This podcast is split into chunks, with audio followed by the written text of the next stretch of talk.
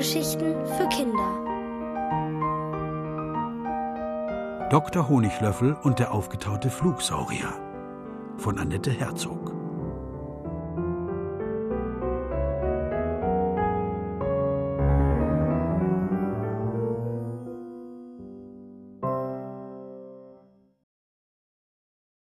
Saurier vermisst. Die Drachen sind in ihren Palast zurückgeflogen, damit jemand zu Hause ist, falls der Flugsaurier unverhofft wieder auftaucht. Dr. Honiglöffel hängt einen großen Zettel in seinem Wartezimmer auf. Flugsaurier vermisst. Wer kann Hinweise geben? steht unter einem Foto des Flugsauriers. Jonas hatte es gemacht, als der Saurier halb erfroren in der Sprechstunde aufgetaucht war. Auf dem Bild fällt besonders die Ratlosigkeit in seinen Augen auf. Das arme Tier. Wie soll sich jemand, der viele Millionen Jahre lang in einem Eisberg eingefroren war, auch in der Neuzeit zurechtfinden? Zu Lebzeiten des Sauriers gab es weder Menschen, Trolle, Hexen oder Zauberfeen. Es gab keinen Tee, keine Spritzen, keine Arztsprechstunden und vermutlich auch keine Drachen. Ob es Fledermäuse gab, die Fledermaus Wammi hat jedenfalls die ganze Nacht lang nach dem Saurier gesucht. Sie kommt gerade zurück. Dumme große Leute mit dummen großen Plänen glauben oft, dass man sie im Dunkeln nicht sieht, erklärt sie. Aber falsch gedacht. Sie hat alle ihre Fledermauskumpels gebeten, sich zu melden, wenn ihnen etwas Verdächtiges auffällt. Einige Hinweise hat sie bereits erhalten. In einer leeren Lagerhalle am Rand einer weit entfernten Stadt ist ein lautes Poltern und Heulen zu hören, als wäre dort jemand eingesperrt. Außerdem waren Handwerker dabei, die Halle mit Stacheldraht zu umzäunen. Als ob uns Fledermäusen Stacheldraht etwas ausmachen würde, sagt Wammi verächtlich und gähnt. Müde von ihrem nächtlichen Ausflug hängt sie sich zum Schlafen an ihren Stammplatz im Wartezimmer. Dort lümmeln sich inzwischen auch die Trollbrüder Trollerich und Knollerich auf dem Sofa, der eine mit einer blauen Beule auf der Stirn, der andere mit einer schmutzigen Platzwunde. Als sie den Zettel entdecken, vergessen sie allerdings, weshalb sie gekommen sind, und als der Experte für magische und ausgestorbene Wesen sie ins Sprechzimmer bittet, haben sie bereits einen Plan. Äh, wir locken den Saurier an. Wir brauchen bloß eine Tüte mit Süßigkeiten sagt derjenige der beiden, der möglicherweise trollerig ist. Bist du bescheuert, Mann? Weißt du nicht, wie groß so ein Saurier ist? Wir brauchen mindestens einen Eimer voll Süßigkeiten, protestiert Knollerig. Oder war es doch andersrum? Dr. Honiglöffel kann sie einfach nicht auseinanderhalten. Dabei kommen sie fast täglich mit Beulen, Kratzern, ausgerenkten Armen oder Löchern im Kopf zu ihm. Wir schwören, dass wir die Süßigkeiten nicht selbst aufessen, versprechen beide, als sie den Doktor zögern sehen. Sie werden nicht einmal rot dabei. Wir würden niemals auf die Idee kommen, auch nur ein kleines Stückchen davon selbst in den Mund zu stecken, versichern sie. Aber Dr. Honiglöffel glaubt weder an ihren Plan noch an ihr Versprechen, und schließlich trollen sich die Trolle murrend davon.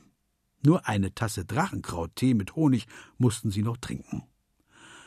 Dr. Honiglöffel tut es leid, sie zu enttäuschen, doch er hat wirklich keine Lust, ihnen bald auch noch löchrige Zähne ziehen zu müssen. Als er ein bekanntes Summen hört, greift er sich sofort hinters Ohr. Da hat er sie auch schon, die Mücke, die er unlängst wegen einer Blutvergiftung behandelt hat. Ich weiß nicht, warum Sie nicht uns äh, fragen, Doc, säuselt sie vorwurfsvoll. Wir Mücken sind Ihnen vielleicht nicht magisch genug, aber wie Sie wissen, sind wir viele unser Mückennetzwerk umspannt die ganze Welt. Außerdem sind wir mit den Fliegen und Wespen befreundet. Sie hat recht. An die Mücke hat der Doktor nicht gedacht.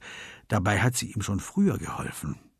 Diesmal hat sie von den Wespen erfahren, dass eine Speiseeisfabrik ungewöhnlich große Mengen Schokoladeneis an eine streng bewachte Lagerhalle liefert, die weder Supermarkt, Café oder Gaststätte ist.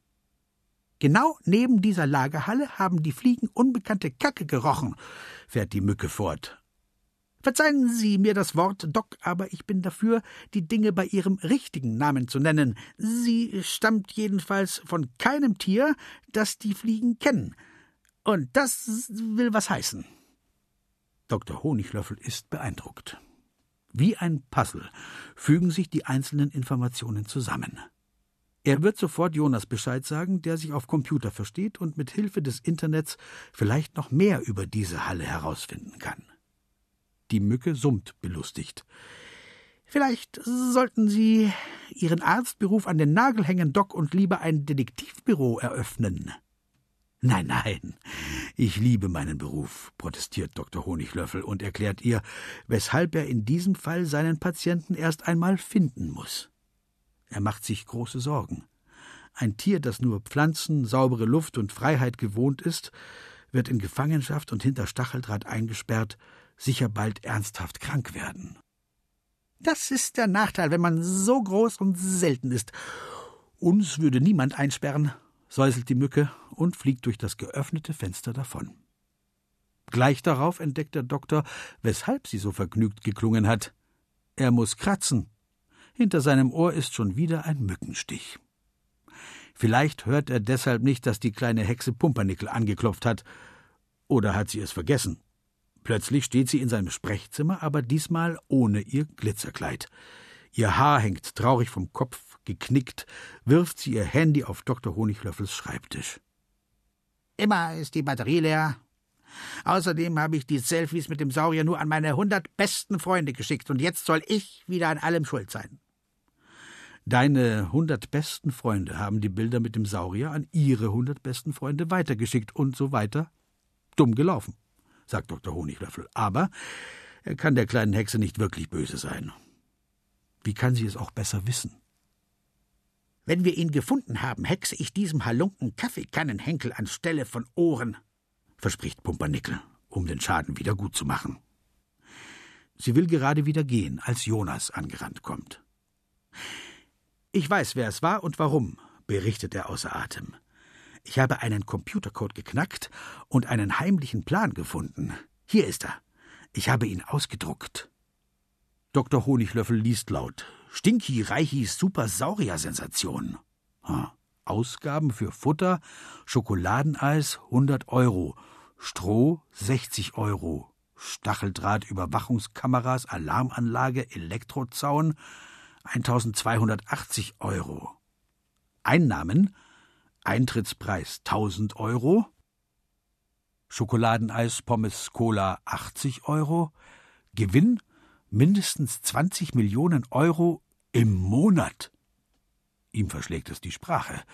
Dieser Halunke, der den Saurier entführt hat, will sich schamlos an ihm bereichern. Sofort hängt er einen Zettel an die Tür zu seiner Praxis. Sprechstunde vorübergehend geschlossen.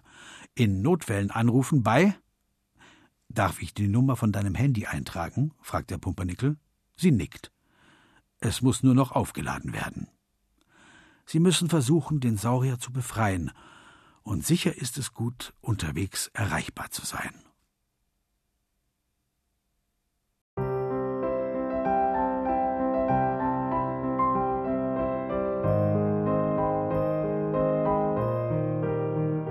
Ihr hörtet Dr. Honiglöffel und der aufgetaute Flugsaurier von Annette Herzog. Gelesen von Martin Engler. Ohrenbär. Hörgeschichten für Kinder. In Radio und Podcast.